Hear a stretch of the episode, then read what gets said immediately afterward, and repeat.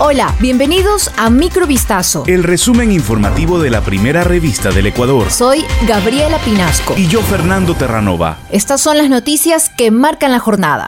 Monte Sinaí es un cerro con 55 asentamientos irregulares que crecieron a espaldas de Guayaquil, ciudad envuelta en una sangrienta espiral que deja 861 homicidios en lo que va del año, es decir, el 32,5% de todos los casos registrados en el país. En las 9.300 hectáreas del cerro malviven medio millón de personas sin servicios básicos, en hacinamiento y ahora bajo la amenaza de bandas criminales como los choneros. Los pandilleros extorsionan o vacunan a las comunidades para garantizarles la seguridad, pero en realidad es el costo que deben pagar para vivir. Estas bandas pasan casa por casa cobrando dos dólares, según advierte uno de los jefes de la facción.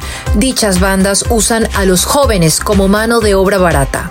El presidente de la CONAIE, Leonidas Isa, quien está siendo procesado por el delito de paralización de un servicio público, podrá salir del país. Esto luego de que la jueza penal de la Tacunga, Paola Bedón, levantó de manera temporal la prohibición de salida del país que le fue asignada. La medida estará vigente entre el 21 y el 25 de agosto, según la defensa de Isa.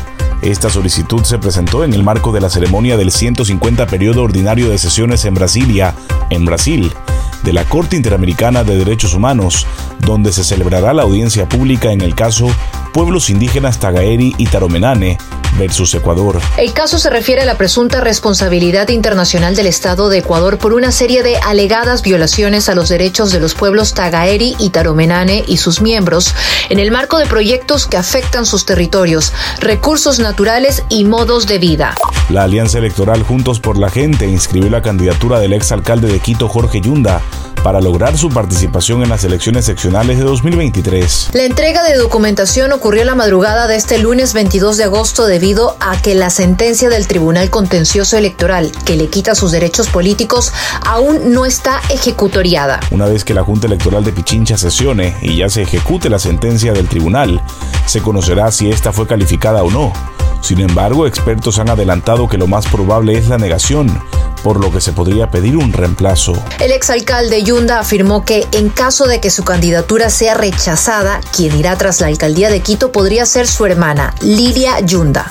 Un doble crimen se perpetró este domingo 21 de agosto en contra del piloto de rally Alfredo Abad Espinosa y su esposa María Gabriela Vargas Gilet. El ataque ocurrió en la vía Buena Fe Santo Domingo, en el sector La Soledad, provincia de Los Ríos. De acuerdo con información preliminar, el competidor de carreras 4x4 y su esposa, quien además era su copiloto en las competencias, fueron atacados a tiros. Unos sujetos armados los persiguieron y dispararon en el kilómetro 5 de la vía Buena Fe Santo Domingo. Cámaras de seguridad ubicadas en la zona registraron el accionar de los sicarios contra sus víctimas. Antes del ataque, Abad había competido en la quinta válida regional del 4x4 en Buena Fe, según la policía. Los sicarios habrían seguido a la pareja desde el centro de ese cantón.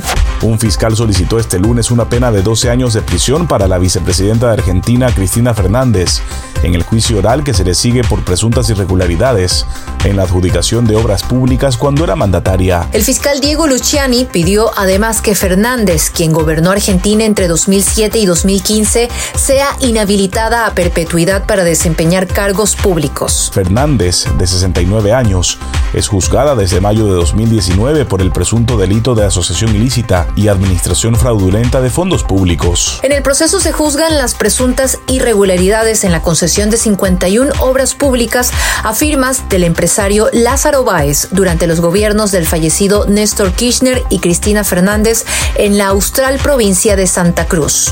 Esto fue Microvistazo. El resumen informativo de la primera revista del Ecuador. Volvemos mañana con más. Sigan pendientes a vistazo.com y a nuestras redes sociales.